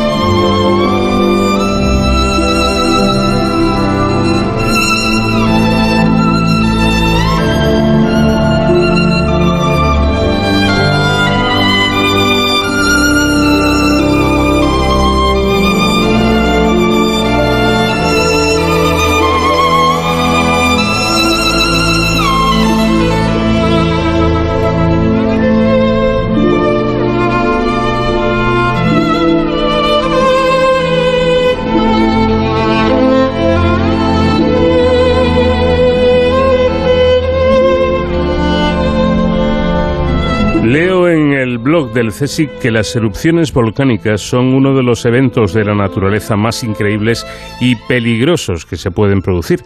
Hace poco fuimos testigos de la última que ocurrió en la isla canaria de La Palma y que ha dejado patente el efecto destructivo de estos fenómenos. Durante 85 días el volcán de Cumbre Vieja expulsó inmensas coladas de lava a más de mil grados de temperatura que alcanzaron la costa cubriendo más de 1.200 hectáreas y arrasando edificaciones, campos de cultivo, ecosistemas y todo lo que se encontraba a su paso. Esta erupción recuerda en muchos aspectos a otra que ocurrió hace cinco décadas eh, y que fue protagonizada por el volcán Teneguía en el sur de la misma isla y que hoy es un espacio natural protegido. Alberto Coello es investigador del Real Jardín Botánico del CSIC. Alberto, ¿qué tal? Buenas noches. Hola Paco, buenas noches. Bueno, efectivamente, con las imágenes que vimos en televisión quedó clara la destrucción y el desastre que agarrea una erupción volcánica. Pero, curiosamente, este rastro que deja el volcán no arrasa la vida, sino más bien lo contrario, ¿no?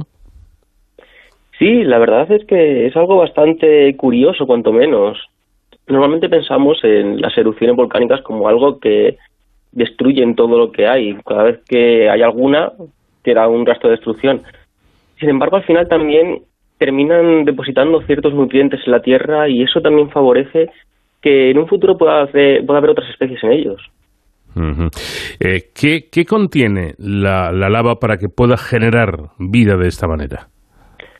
Bueno, principalmente son nutrientes que quedan atrapados en, en los sedimentos y que terminan volviendo a emerger después de los ciclos geológicos.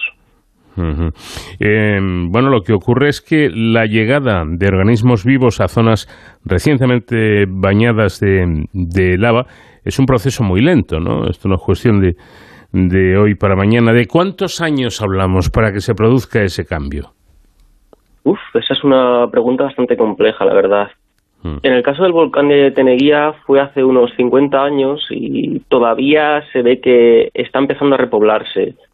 En 2019 más o menos estuve, estuve por la isla haciendo trabajos de recolección y ahí vimos que ya empezaba a haber ciertas especies en, en la zona que donde habían sido las erupciones, donde estaban las colas de lava. Mm. De hecho, era una zona que, bueno, se había ampliado después de la erupción del volcán, esa parte antes no existía, y había algunas pocas especies, pero tampoco eran muchas. Necesita, por lo tanto, como decíamos, de, mucho tiempo, de que pase mucho tiempo para que eh, cambien las cosas. ¿Y, cómo es el, proceso en sí? ¿Cómo se produce este cambio? Pues de hecho mi tesis doctoral trata un poco de eso, es un proceso bastante complejo. Primero, una vez que ya se han enfriado las lavas que han sido expulsadas por el volcán, eh, esos eh, nutrientes quedan expuestos y entonces las especies deben ir llegando a la zona en un proceso que llamamos dispersión. Un proceso que es bastante lento porque es muchas veces aleatorio. Hay propágulos de las especies que van viajando por distintos medios y tienen que llegar a esa zona y después encontrar las condiciones favorables para poder crecer en ellos. Pero es un proceso bastante lento. Eh, ¿Y cuál es la primera especie que coloniza el territorio cubierto de lava? Pues en muchos casos es difícil de, verla, es muy complejo, se necesitan muchos estudios genéticos y conocer bastante de las especies.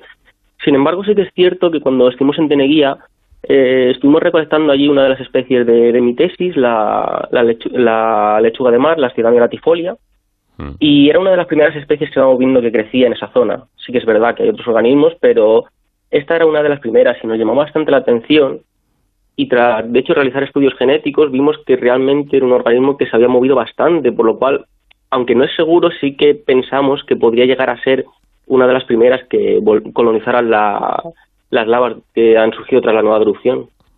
Es decir, eso quiere decir que eh, dentro de, mm, no sabemos exactamente cuántos años, pero unos pocos, unos pocos bastantes, eh, es lo que ahora mismo es, es árido completamente y es eh, lava, únicamente lava en ese volcán Cumbre Vieja, ¿estará colonizado por, por estas lechugas? Sí, por supuesto no es seguro. Todo esto, tendremos que esperar un tiempo, eh, esperamos verlo dentro de poco, al final muchas veces cuando hay una erupción de este tipo, los primeros en llegar suelen ser los biogeógrafos, porque es una oportunidad única. Hay, ha habido también casos de otras erupciones en las que de repente, por ejemplo, emergía una nueva isla en medio del océano y lo primero que suelen llegar son los biólogos para ver precisamente cuáles son las primeras que colonizan, pero sí que es bastante probable que sea ella o alguno de los organismos que estaban también por la zona de, del volcán de Teneguía. ¿Y cómo es esta planta? ¿Realmente se parece a una lechuga? Pues sí, de aspecto externo bastante parecida. Tiene unas hojas así también gruesas, de hecho también es comestible. Mm. Y estéticamente se parece bastante. Sí que es verdad que la flor es bastante vistosa, pero en cuanto a lo que es externamente es muy parecida. ¿Y em, em, de dónde viene, digamos, esta, esta planta? ¿Dónde vive en condiciones normales? ¿Siempre en entornos volcánicos o cómo es? No, no, principalmente vive en zonas de litoral. Lo que pasa que sí que es verdad que cuando las lavas llegan a la costa puede crecer sobre ellas. Bueno, al final Canarias es prácticamente todo un sedimento volcánico mm. y ahí pueden crecer como muchas otras especies. Pero, por ejemplo, nosotros también las hemos visto en, la isla de Fuerteventura, del Cotillo, en una playa bastante arenosa mm. y sobre todo están ligadas a zonas de litoral. Los análisis genéticos de esta especie han revelado que, se ha movido múltiples veces entre las islas de, todo el archipiélago canario. Eh, ¿Cómo se mueve y, por qué lo hace? Mm, el cómo se mueve, la verdad es que es algo complejo de observar. Nosotros hemos visto que puede y tenemos una hipótesis de ello porque sus frutos son unos frutos que son capaces, por un lado, de flotar en el agua y resistir la salinidad, y aparte también tiene una estructura como de una especie de ala que también les permite moverse por el viento. Entonces parece que esa capacidad de poder utilizar varios medios para moverse junto con todas las corrientes que hay por la zona oceánica de Canarias y vivir en el litoral, parece que pueden favorecer mucho el tema de su movilidad entre las islas. Eh, destaca precisamente usted en su artículo la capacidad que tiene eh, la lechuga de mar de sobrevivir eh, al agua marina, que resulta fundamental para especies que, como ella, viven en zonas del litoral, lo comentaba ya hace un, momento, que tienen una gran resistencia a la salinidad, ¿no? Sí, eso fue además uno de los trabajos que realizó también nuestro grupo de investigación un compañero nuestro llamado Aitor Alameda, que está también ahora realizando su tesis, en los que estuvo haciendo una serie de experimentos para sumergir las semillas en agua de mar, las sometía también además a movimientos, simulando los movimientos que había en el océano, y después con, diversos tratamientos trataba de ver si los embriones eran viables y realmente aguantaban esa salinidad, por lo cual podían volver a germinar. Mm. Eh, o sea que podríamos decir que el agua marina es el medio de, esta planta, pero el medio aéreo es el favorito para desplazarse. Sí, depende un poco también de las condiciones ambientales. Por ejemplo, sí que es verdad que en las islas parece que el movimiento por agua está muy favorecido. De hecho, otra de nuestras compañeras de, nuestro grupo de investigación, Yurena Arjona, también ha trabajado con muchas especies que parecen moverse por el agua y ha visto que, de hecho, hay mucha conectividad que se relaciona con las corrientes de agua, que parece que, en este caso eran Galápagos, que sí que parecen estar muy favorecidas por ello, en el caso de que sean especies que pueden moverse por el, por el agua. Bueno, lo que parece claro es que es una planta muy preparada para resistir. Tanto es así que cuentan estas plantas con tejido corchoso, de tal manera que en vez de caer en el agua del océano pueden mantenerse a flote y conservar esa viabilidad de las semillas tras ser expuestas a la salinidad que ya comentábamos del agua de mar. Sí, de hecho, al final todos tenemos en la cabeza muchas veces el ejemplo por ejemplo, de los cocos que caen al agua y se mantienen flotando. Y al final es una cosa bastante parecida a lo que sucede en este organismo. Es capaz de mantenerse a flote, sobre todo además en el agua de mar, que al ser salina permite una flotabilidad más fácil. Todos hemos hecho, por ejemplo, eso de flotar en el agua de mar bastante con bastante facilidad, algo que la piscina cuesta un poco más. Mm y en este caso la planta también puede valerse de esa capacidad para poder moverse y aprovechar las corrientes de agua para ir eh, cambiando de una isla a otra. Claro, cuanta más eh, salinidad, cuanto más sal tenga el agua, eh, flotamos, flotamos mejor, ¿no? Mm, de ahí Sí, lo, eso es. lo del mar muerto, que es casi como que vamos, que podemos andar casi encima del agua. Exactamente, ese es, es el mismo principio. ¿Y cuándo podremos ver en la zona de Cumbre Vieja esta lechuga de mar? Bueno, ahí sí que no te puedo decir ninguna respuesta. Habrá que esperar un tiempo. Viendo lo que hay en, la zona de Peneguía, sí que esperemos en menos de 50 años al menos tener ya organismos vegetales allí creciendo, pero habrá que esperar. No sabemos si puede ser en 5 años, en 10 años, en 50 años. Ahí solo nos queda esperar. Y pasado ese tiempo, o el que sea menester, después de la planta, de las primeras plantas, eh, ¿qué vendría? Bueno, pues aquí es lo que muchos ecólogos denominan como sucesiones. Al final, unos organismos terminan llegando, normalmente los que pueden moverse con más facilidad. Después comienzan a llegar organismos que requieren a lo mejor de otros para poder crecer, lo que se suele decir muchas veces la facilitación, o que necesitan más tiempo para poder crecer y desarrollarse por completo. Y al final es una serie de organismos que van sucediéndose unos tras otros, algunos se mantienen durante todo el proceso, otros van cambiando, hasta al final tener una, una zona más desarrollada, un ecosistema más desarrollado. Hay que darle tiempo también para esa recuperación, pero es curioso, eh, Alberto, yo, yo que he visitado tanto la, la isla de La Palma, no, no con esto del volcán, sino hace tiempo, y sobre todo en Lanzarote, que yo creo que se ve mejor, eh, tú vas por el campo y lo único que ves son esas piedrecillas negras eh, que, que- que son restos de, de lava, de erupciones de hace mucho tiempo, y tú piensas, aquí no crece absolutamente nada. ¿Y qué va? Resulta que debajo de esa lava hay una tierra incluso muy fértil que los eh, agricultores eh, canarios saben aprovechar extraordinariamente. Sí, efectivamente, al final es eso. Los volcanes terminan depositando bastantes nutrientes en la, en la superficie de la Tierra y al final se puede utilizar. También es algo parecido a como surge muchas veces en, en, en agricultura el tema de quemar muchas veces los, los pastos y eso al final también termina depositando otra vez residuos en la superficie. Aunque si bien es cierto que en el caso, por ejemplo, de Lanzarote y Fuerteventura son un poco más complejas porque su clima es un poco diferente al del resto de islas, pero sí, si se rebusca, por ejemplo, en esos sustratos y que realmente tiene muchos nutrientes. Y vosotros, los eh, investigadores, eh, ¿cómo trabajáis en este tiempo? Quiero decir, has dicho, habrá que esperar, tendrán que pasar no sabemos cuántos años, seguramente eh, bastantes, y la observación mm, durante este tiempo eh, está presente, estáis atentos a lo que pueda suceder. Sí, sí, ahora es un momento que en el que todos los investigadores estamos pendientes de a ver qué se está haciendo en la, que en la zona de la erupción, esperar a ver si se empiezan a ver algunos brotes, por ejemplo, en mi caso, que trabajo con, con especies de plantas, y esto ya te digo, ha pasado en muchos otros sitios, ha habido erupciones que han generado islas nuevas, y es a ver un evento de este tipo y estar todos los investigadores esperando a ver qué pasa, intentando ser los primeros en observar algo. Pues eh, habrá que estar muy atentos y nosotros también, a ver qué, qué informaciones eh, vais eh, encontrando, vais sacando para comentarlo, porque esto eh, es algo llamativo, ¿no? Es un poco el, el milagro de, de la vida. Primero la, la gran hecatombe, la gran destrucción arrasa, pero de una manera tremenda con todo, y pasado un tiempo vuelve a brotar la vida. Parece que, le- que la vida se abre paso en casi en cualquier condición, ¿no?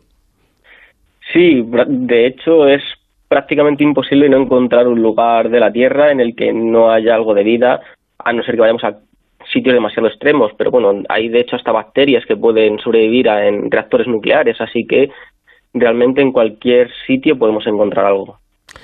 Pues Alberto Coello, investigación del Real Jardín Botánico del CSIC. Eh, eh, muchísimas gracias por esta información. Me ha parecido muy interesante tu artículo en el blog del, del CSIC y, y eso, que te agradezco mucho que nos hayas atendido. Nada, muchas gracias a ti por este momento, la verdad es que ha sido un placer.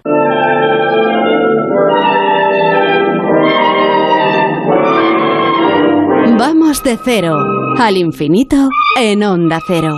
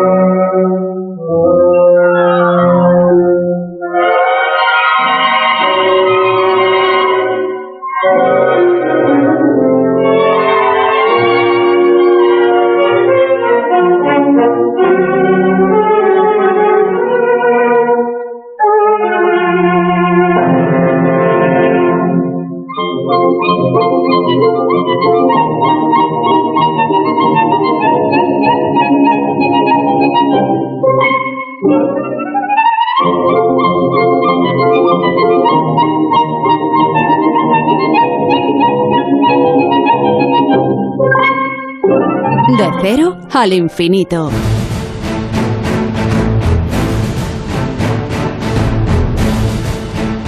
Tiempo para la seguridad y las emergencias, siempre con nuestro experto en la materia que es David Ferrero. ¿Qué tal David? Buenas noches. Hola Paco, muy buenas madrugadas. La semana pasada hablábamos de el Mundo Hacker Day como uno de los eventos más importantes del mundo de la ciberseguridad y hoy vamos a hablar de una iniciativa que es muy importante también para el sector de las emergencias, sobre todo los incendios forestales, pero que es mucho más tradicional. De hecho, tan tradicional que casi se estaba perdiendo y que se ha perdido en muchos lugares, pero que gracias a la iniciativa de la Agencia de Seguridad y Emergencias eh, de la Comunidad de Madrid, ASEM 112, pues se ha recuperado desde el 2011 el programa de pastoreo controlado eh, que sirve para recuperar la antigua costumbre, como decíamos, de que sean los animales los que desbrocen los caminos y vías pecuarias y mantener así despejadas pues las áreas de cortafuegos que son tan importantes para que se utilicen los servicios de extinción en incendios forestales.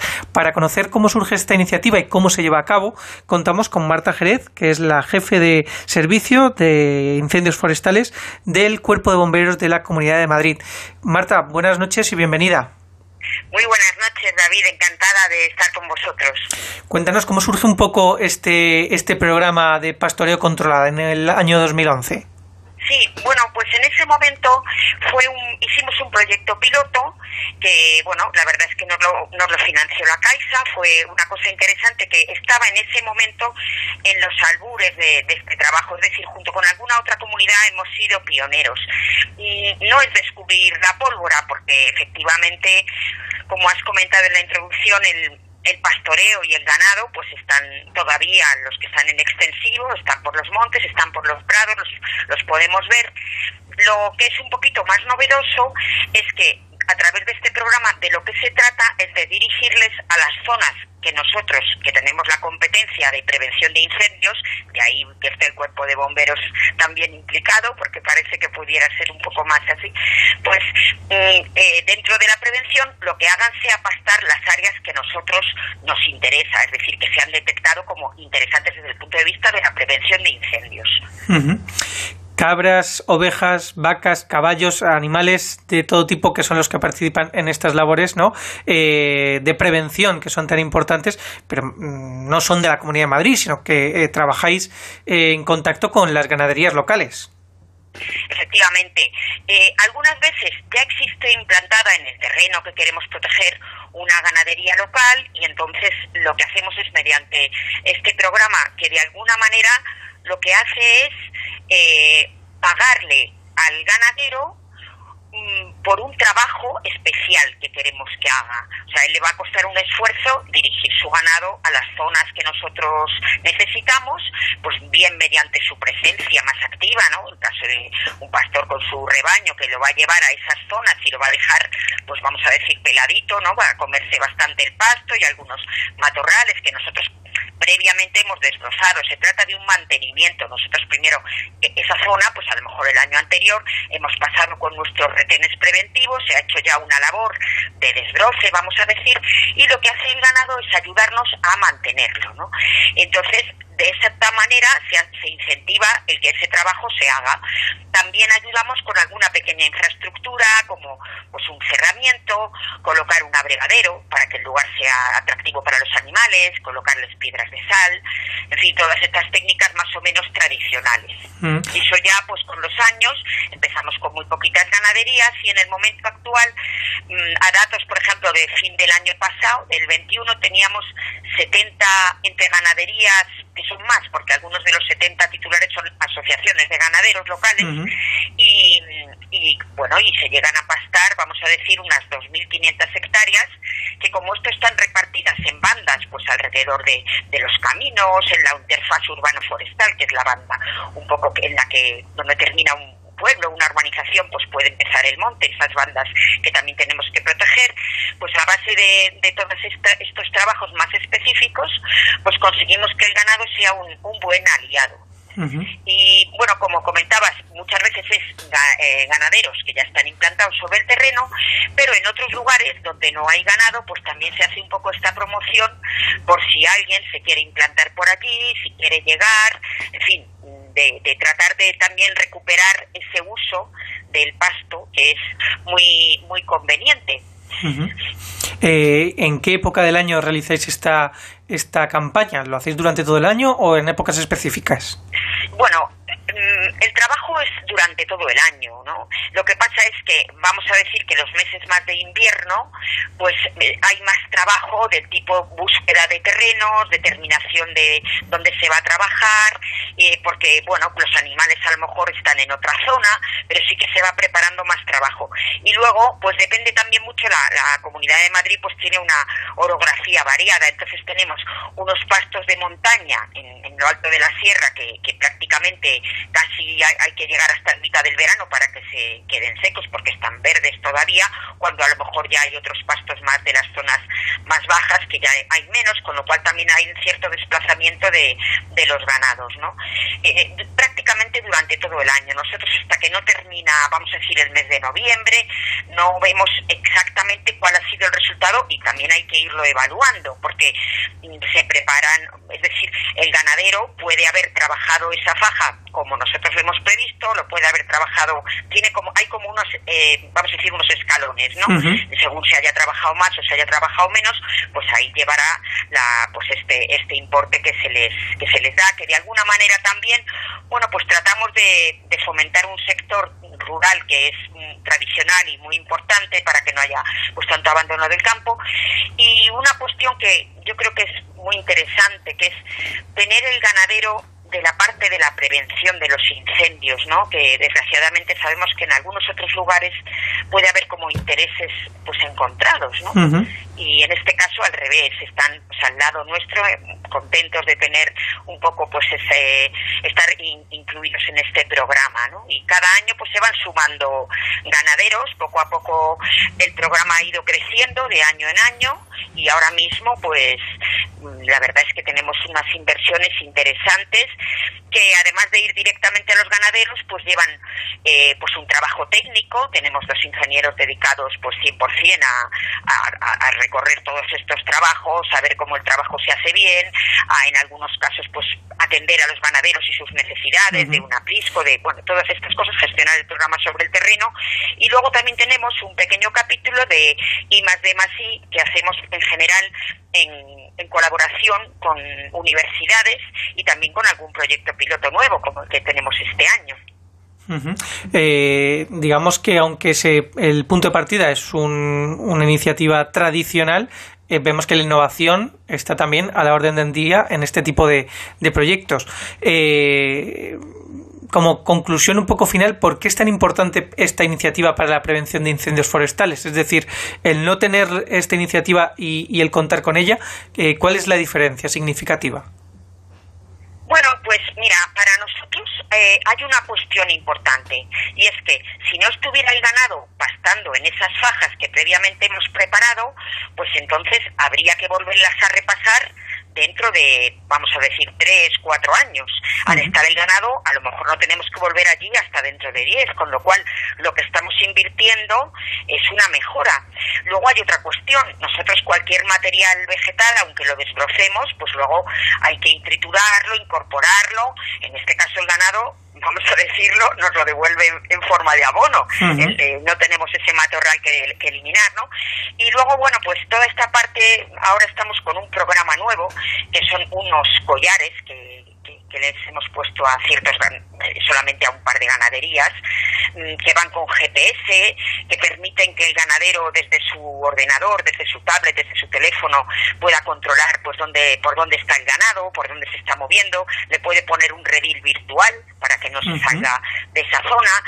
Y de, de, una manera también estamos colaborando a que dentro del sector rural pues también entre bien la técnica pues toda toda la, tecnología que ya tenemos en todo bueno pues el, resto no de nuestros trabajos pues lo estamos utilizando como herramientas no bueno vemos que es un programa que tiene en cuenta muchas vertientes desde la tecnológica hasta la ganadería por supuesto que es la base de esta iniciativa de la que se benefician no solamente el servicio de incendios forestales de los bomberos de la Comunidad de Madrid también los ganaderos que tienen esa oportunidad de acceder a nuevas tecnologías eh, y también de, reconocer ¿no? el trabajo que realizan en su día a día, pero por supuesto también los más beneficiados pues es la ciudadanía, eh, con ese cuidado del medio ambiente y también de su propia seguridad en aquellos núcleos que están en las zonas eh, rurales. Marta Jerez, que es jefe de servicio de incendios forestales de la Comunidad de Madrid, muchísimas gracias por atendernos y enhorabuena también por esta iniciativa. Muchísimas gracias a vosotros. Nos gusta mucho que, se difunda pues los las labores que a veces se hacen y que a veces pueden ser desconocidas. Así que el agradecimiento es nuestro. Pues con esta estupenda iniciativa que nos encanta, la verdad, aquí en este Héroes sin capa de, cero al infinito, eh, nos despedimos, Paco, hasta la semana que viene. Hasta entonces, ya saben, protéjanse.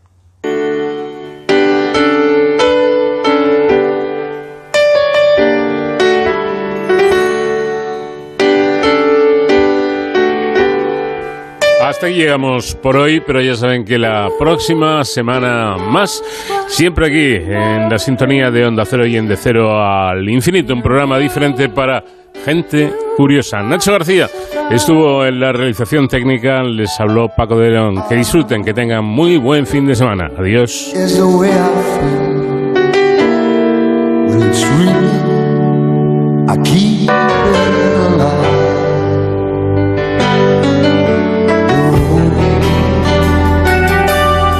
Is long.